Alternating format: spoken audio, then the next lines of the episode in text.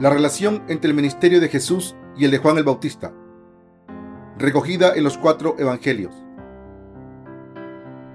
Reverendo Paul Sechón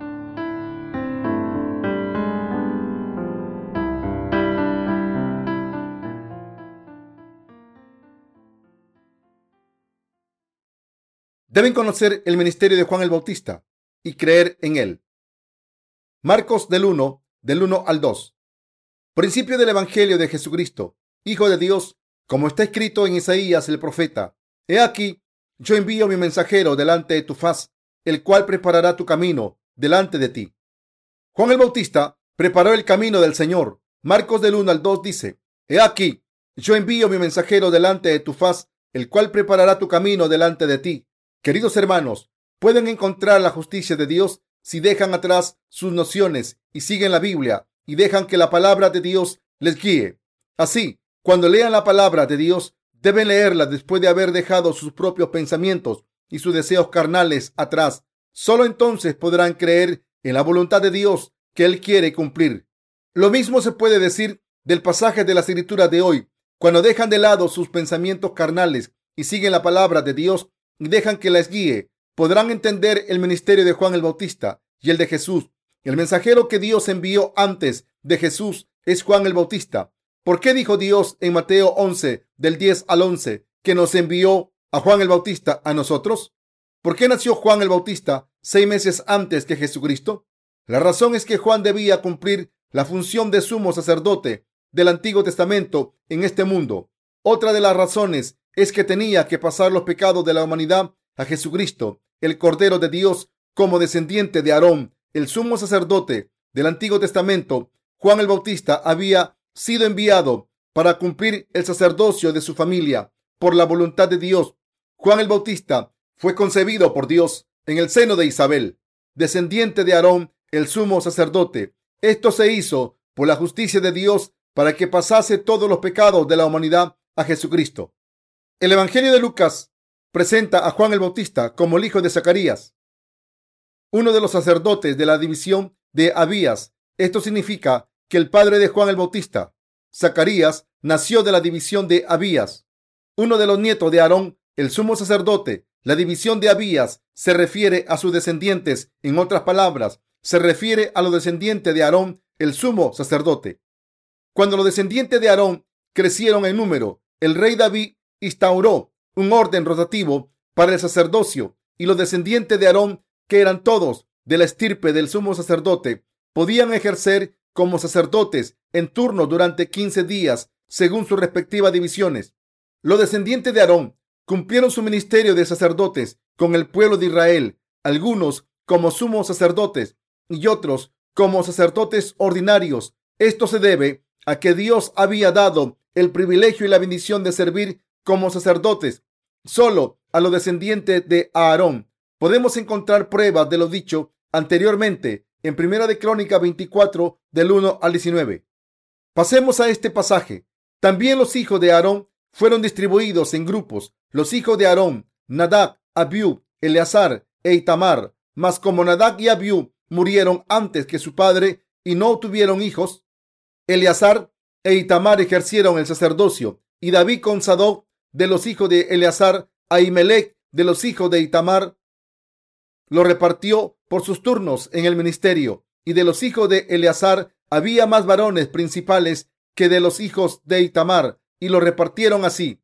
Y de los hijos de Eleazar había más varones principales que de los hijos de Itamar, y lo repartieron así. De los hijos de Eleazar, diecisiete cabezas de casas paternas, y de los hijos de Itamar, por sus casas paternas, ocho. Lo repartieron pues por suerte los unos con los otros, porque de los hijos de Eleazar y de los hijos de Itamar hubo príncipes del santuario y príncipes de la casa de Dios. Y el escriba Semaías, hijo de Natanael, de los levitas, escribió sus nombres en presencia del rey y de los príncipes y delante de Sadoc, el sacerdote de Ahimelech, hijo de Abiatar, y de los jefes de las casas paternas, de los sacerdotes y levitas, designando por suerte una casa paterna para Eleazar y otra para Itamar. La primera suerte tocó a Jo y a Eric, la segunda a Jedaías, la tercera a Arín, la cuarta a Seorín, la quinta a Malquías, la sexta a Mijamín, la séptima a Cos,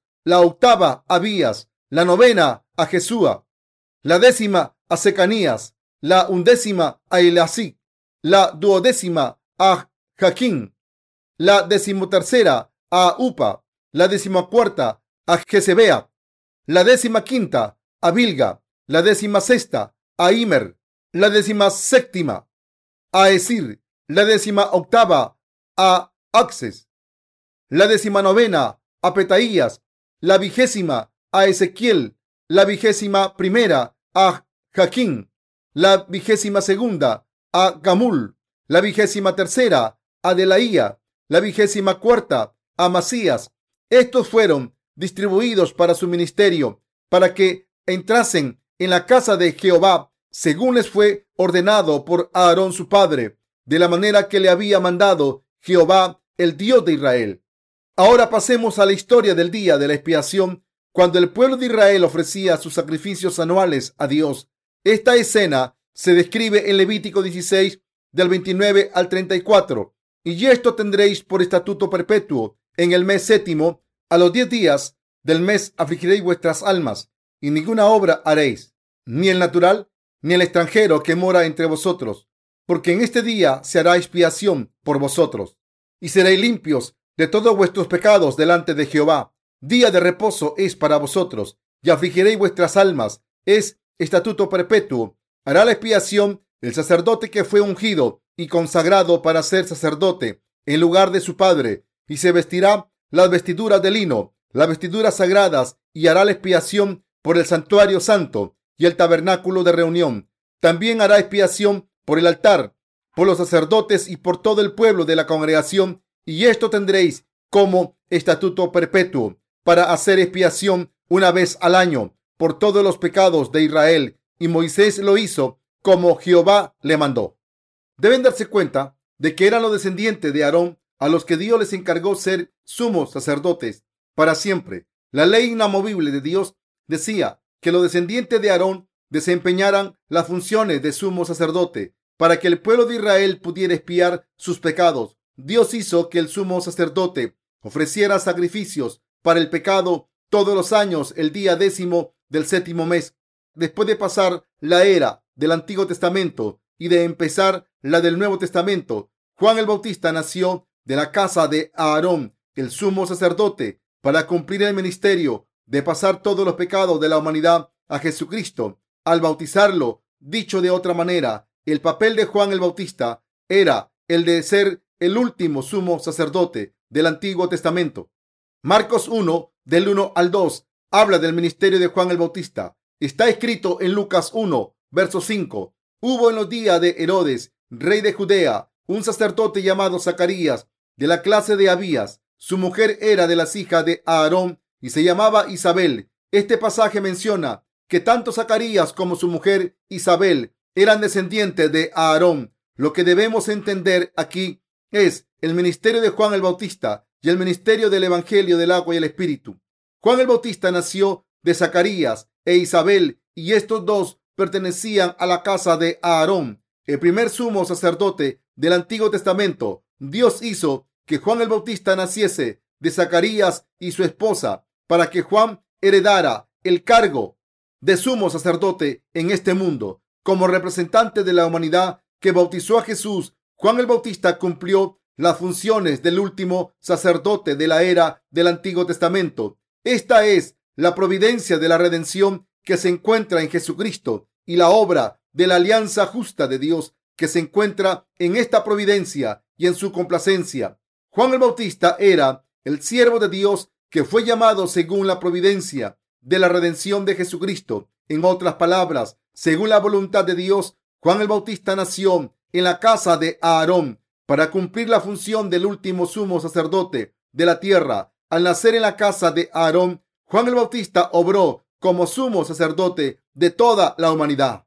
Aquí debemos examinar esta función en mayor detalle y llegar a comprenderlo completamente. Solo entonces podemos entender correctamente y creer en el ministerio de Jesucristo que vino para salvarnos de todos los pecados del mundo. Aunque a menudo pensamos en Jesús como Salvador de la humanidad cuando pensamos en Elías que está por venir, mencionado en Malaquías capítulo 4 del Antiguo Testamento, no nos importa. Para entender por qué es tan necesario que todos los cristianos en estos últimos tiempos entendieran el ministerio de Juan el Bautista, debemos volver a la palabra de Dios. Debemos considerar la relación entre el ministerio de Juan el Bautista y el de Jesús. Si no hubiese ninguna conexión entre el ministerio de Juan el Bautista y el de Jesús, no habría ninguna razón por la que interesarnos en Juan el Bautista. Esto se debe a que su ministerio está íntimamente ligado al de Jesús. Esto es más cierto hoy en día porque los corazones de la mayoría de los cristianos no han sido limpiados de sus pecados y porque hay una necesidad de que los cristianos de todo el mundo vuelvan a Jesucristo que vino por el Evangelio del agua y el Espíritu. En cuanto al ministerio de Juan el Bautista y el de Jesús, es absolutamente indispensable conocer y creer en la razón por la que Jesús fue bautizado por Juan el Bautista. Solo entonces podremos entender la razón por la que Jesús derramó su sangre en la cruz por nosotros. Después de haber sido bautizado por Juan, Juan el Bautista era el mensajero de Dios que fue enviado por Dios Padre al mundo, casi al mismo tiempo que Jesucristo, su Hijo, fue enviado como sumo sacerdote de la era del Antiguo Testamento. Juan cumplió este ministerio al bautizar a Jesús. Por eso Dios dijo en Marcos 1, verso 2, como está escrito en Isaías el profeta, He aquí, yo envío mi mensajero delante de tu faz, el cual preparará tu camino delante de ti. Deben darse cuenta de que los escritores de los cuatro evangelios en el Nuevo Testamento desvían nuestra atención al ministerio de Juan el Bautista antes de hablar de Jesucristo. Marcos, discípulo de Jesús, primero presentó el ministerio de Juan el Bautista, que era el de pasar los pecados del mundo a Jesús. Esto se debe a que Marcos sabía que Juan el Bautista tenía que pasar los pecados del mundo a Jesús al bautizarlo. Esto se debe a que Juan el Bautista fue el hombre que pasó los pecados de la humanidad a Jesús a través del bautismo. Citando un pasaje del Antiguo Testamento, Marcos está diciendo que Juan el Bautista era el siervo de Dios preparado de antemano según su providencia. La razón de esto es que cuando todos entendemos el ministerio de Juan el Bautista, solo entonces podemos entender el ministerio de Jesús y creer en él. Juan el Bautista era el mensajero que Dios Padre envió al mundo seis meses antes de Jesús. En otras palabras, era el embajador de Dios que fue enviado para pasar los pecados del mundo a Jesús. Juan el Bautista fue elegido por Dios entre los sumos sacerdotes del Antiguo Testamento y era el siervo de Dios que debía pasar los pecados del mundo a Jesús al bautizarle y así cumplió su función de sacerdote. Por lo tanto, su ministerio estaba bendecido, por eso fue el siervo de Dios que cumplió una función importante para cumplir la justicia de Dios. Juan el Bautista era el bendecido que, junto con Jesús, era indispensable para cumplir toda la justicia de Dios. Mateo 3:15. En otras palabras, era el siervo de Dios que dejó claro que Jesús se convirtiera en el Salvador de todos los pecados. Así no deberíamos ignorar el hecho de que los cuatro escritores de los cuatro evangelios presentan el ministerio de Juan el Bautista antes del ministerio de Jesús. Antes de conocer el ministerio de Jesús, todos nosotros debemos conocer la importancia del ministerio de Juan el Bautista. Tanto espiritualmente como factualmente, Juan el Bautista era el embajador de Dios que fue enviado desde el reino de los cielos a través del ministerio de Juan el Bautista, que vino del reino de los cielos para obedecer la voluntad de Dios.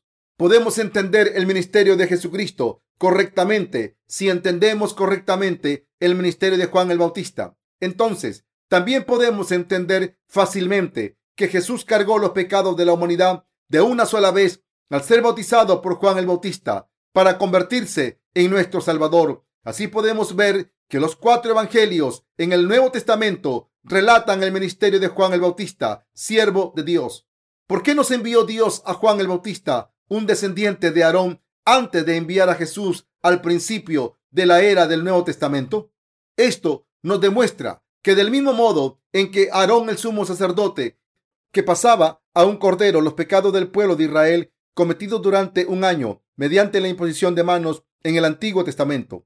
Juan el Bautista es el hombre que pasó estos pecados del mundo a Jesús de una vez por todas en la era del Nuevo Testamento.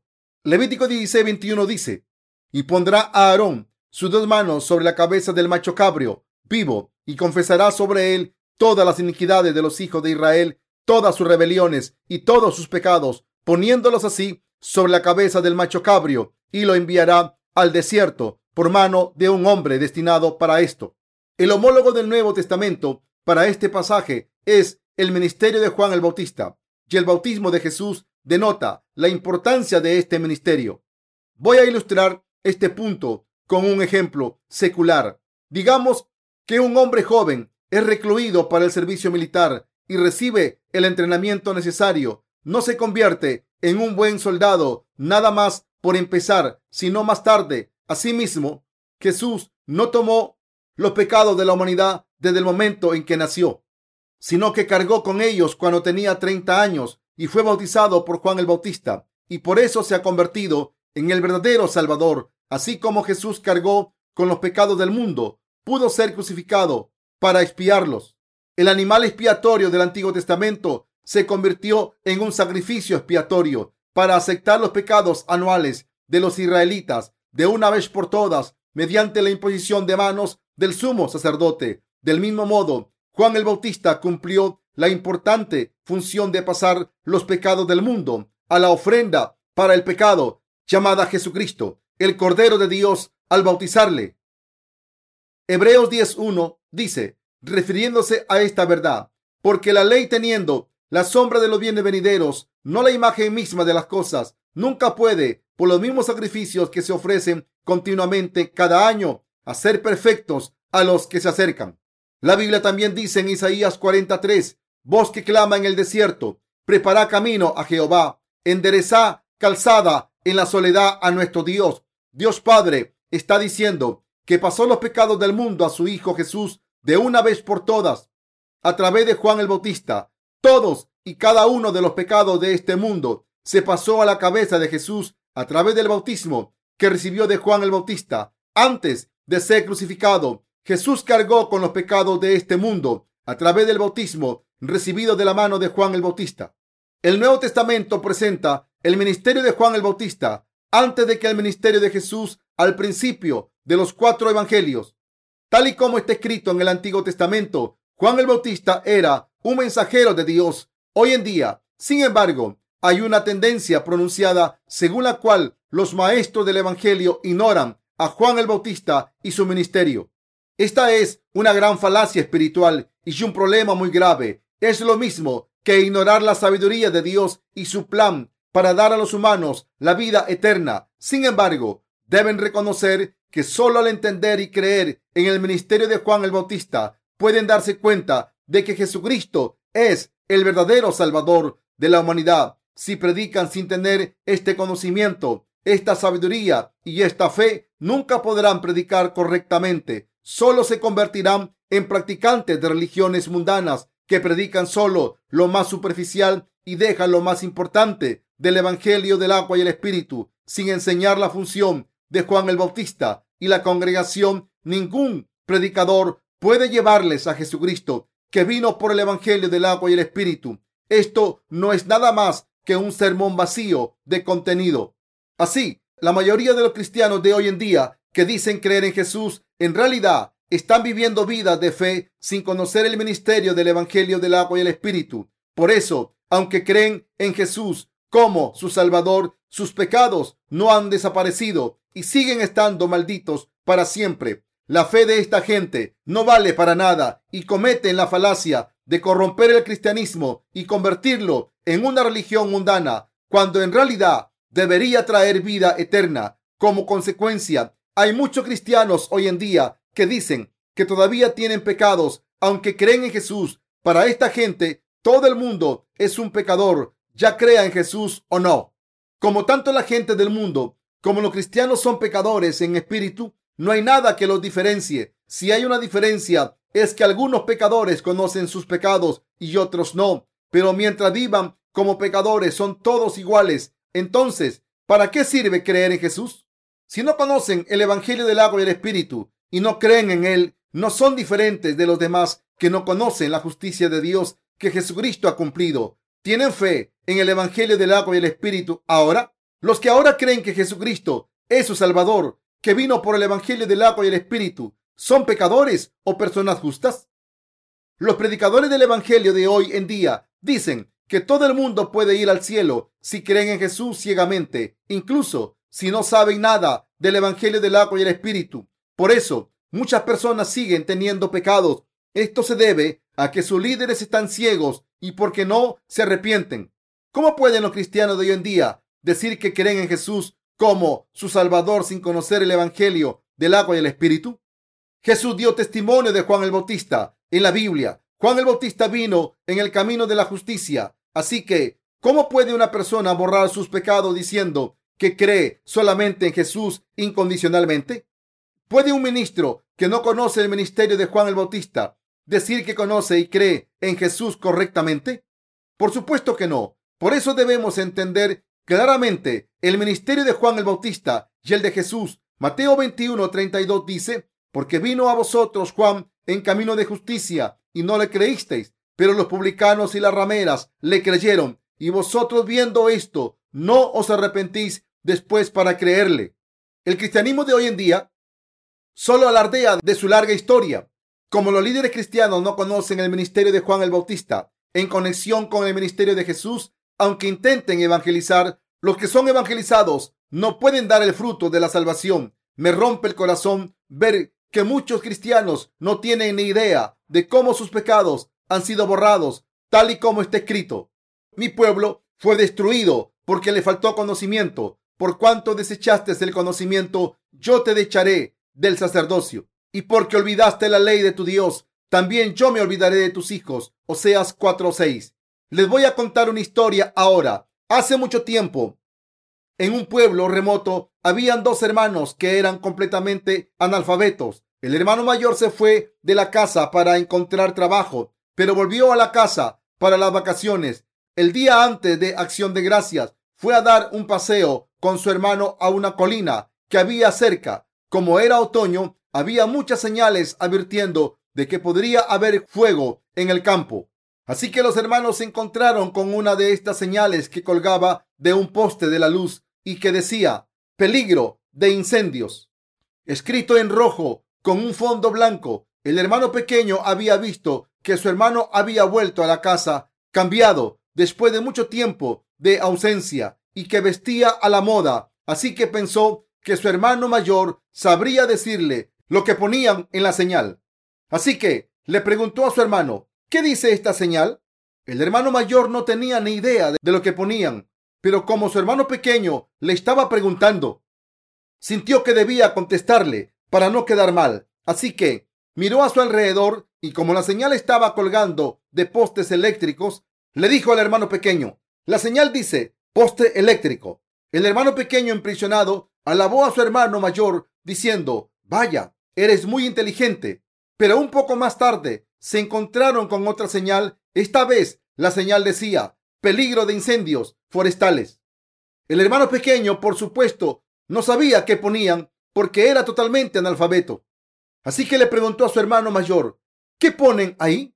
El hermano mayor le había dado una respuesta falsa antes, pero ahora le preguntaba de nuevo. Así que pensó que debía decir, entonces pensó que esta señal tenía una palabra más que la anterior y dijo, la señal dice, otro poste eléctrico. Una vez más el hermano pequeño quedó impresionado. Siguieron su paso y ya hablaron de lo que había pasado en sus vidas mientras habían estado separados y compartieron momentos de gozo. Pero de repente se encontraron otra señal. Esta vez decía, cuidado con los incendios forestales. Así el hermano pequeño preguntó de nuevo, ¿qué decía la señal? ¿Qué ponen en esta señal? El hermano mayor pensó en esto y dijo, dice, un poste eléctrico más.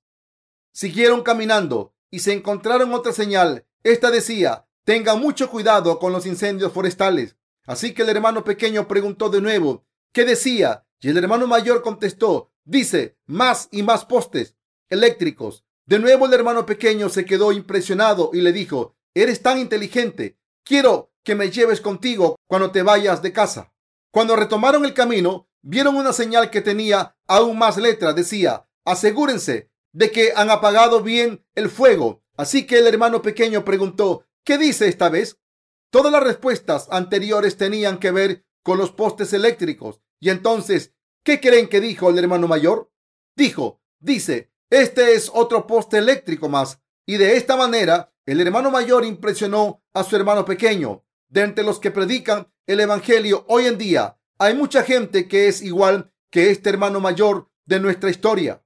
Aunque no saben exactamente cómo cargó Jesús con los pecados del mundo, insisten ciegamente que como Dios les ama y se sacrificó por ellos, han sido salvados por creer solo en la cruz de Jesús. Pero esto está mal. Solo podemos entender una señal. Si conocemos todas las letras y su significado, podemos entender correctamente el Evangelio del agua y el Espíritu. Solo si conocemos bien a Juan el Bautista. A través de Juan el Bautista podemos creer hoy en Jesús a través de la palabra de las Escrituras, basándonos en los que la Biblia dice de Juan el Bautista. Juan dio testimonio de Jesús, de los pecados con los que cargó, de cómo cargó con ellos, cómo es el Hijo de Dios y cómo llevó todos los pecados. El apóstol Juan es un discípulo de Jesús, mientras que Juan el Bautista es un mensajero de Dios. El representante de la humanidad, un descendiente de Aarón, el último profeta de la raza humana y el último sacerdote. Juan el Bautista es un siervo de Dios enviado por el Padre. Está escrito en Juan del 1, del 6 al 7. Hubo un hombre enviado de Dios, el cual se llamaba Juan. Este vino por testimonio, para que diese testimonio de la luz, a fin de que todos creyesen por él. El apóstol Juan da testimonio de que había un hombre enviado por Dios llamado Juan y que a través de su testimonio podemos creer en Jesucristo. Sin el testimonio de Juan el Bautista, mencionado en Juan 1, verso 7, ¿cómo podríamos creer en Jesús correctamente? Como nunca hemos visto a Jesús y todos somos de diferentes entornos culturales, nacionales y religiosos, ¿cómo podríamos haber creído en Jesús como nuestro Salvador si no hubiéramos conocido el ministerio llevado a cabo por Juan el Bautista? Sin Juan el Bautista, el pionero del Evangelio, ¿cómo podríamos haber creído en Jesús como nuestro Salvador? Solo cuando examinamos la función del plan de salvación de Dios podemos saber si Jesucristo es de verdad nuestro Salvador o no. ¿Acaso no es solo cuando sabemos cuándo, cómo y a través de quién nuestros pecados fueron pasados a Jesús que podemos creer en Él? ¿No es cierto? Mis queridos hermanos, los cristianos que ya creen en Jesús deben entender el ministerio de Juan el Bautista. Para ser el líder de un pueblo hay que saber leer y escribir. Hacer una persona analfabeta, líder, causa problemas porque no solo tendrá problemas esta persona, sino que todo el pueblo sufrirá las consecuencias. Mis queridos hermanos, solo cuando entienden el ministerio de Juan el Bautista, enviado por Dios, pueden ser salvados del pecado. De verdad, deben darse cuenta de que cuando creen en Jesús, cuando aceptan y creen que se han convertido en su Salvador, ustedes pueden ser salvados y su salvación no caduca. Cuando tenemos esta fe, podemos dar testimonio con nuestros labios de que Jesús nos ha salvado de todos los pecados porque nos ama a todos. ¿No están de acuerdo? Del mismo modo en que el conocimiento es imperativo para hacer algo, deben darse cuenta de que Juan el Bautista vino por el camino de la justicia y deben darse cuenta de que Jesús cargó con nuestros pecados de una vez a través del bautismo que recibió de Juan. ¿No es solo entonces que creemos en Jesús como nuestro Salvador?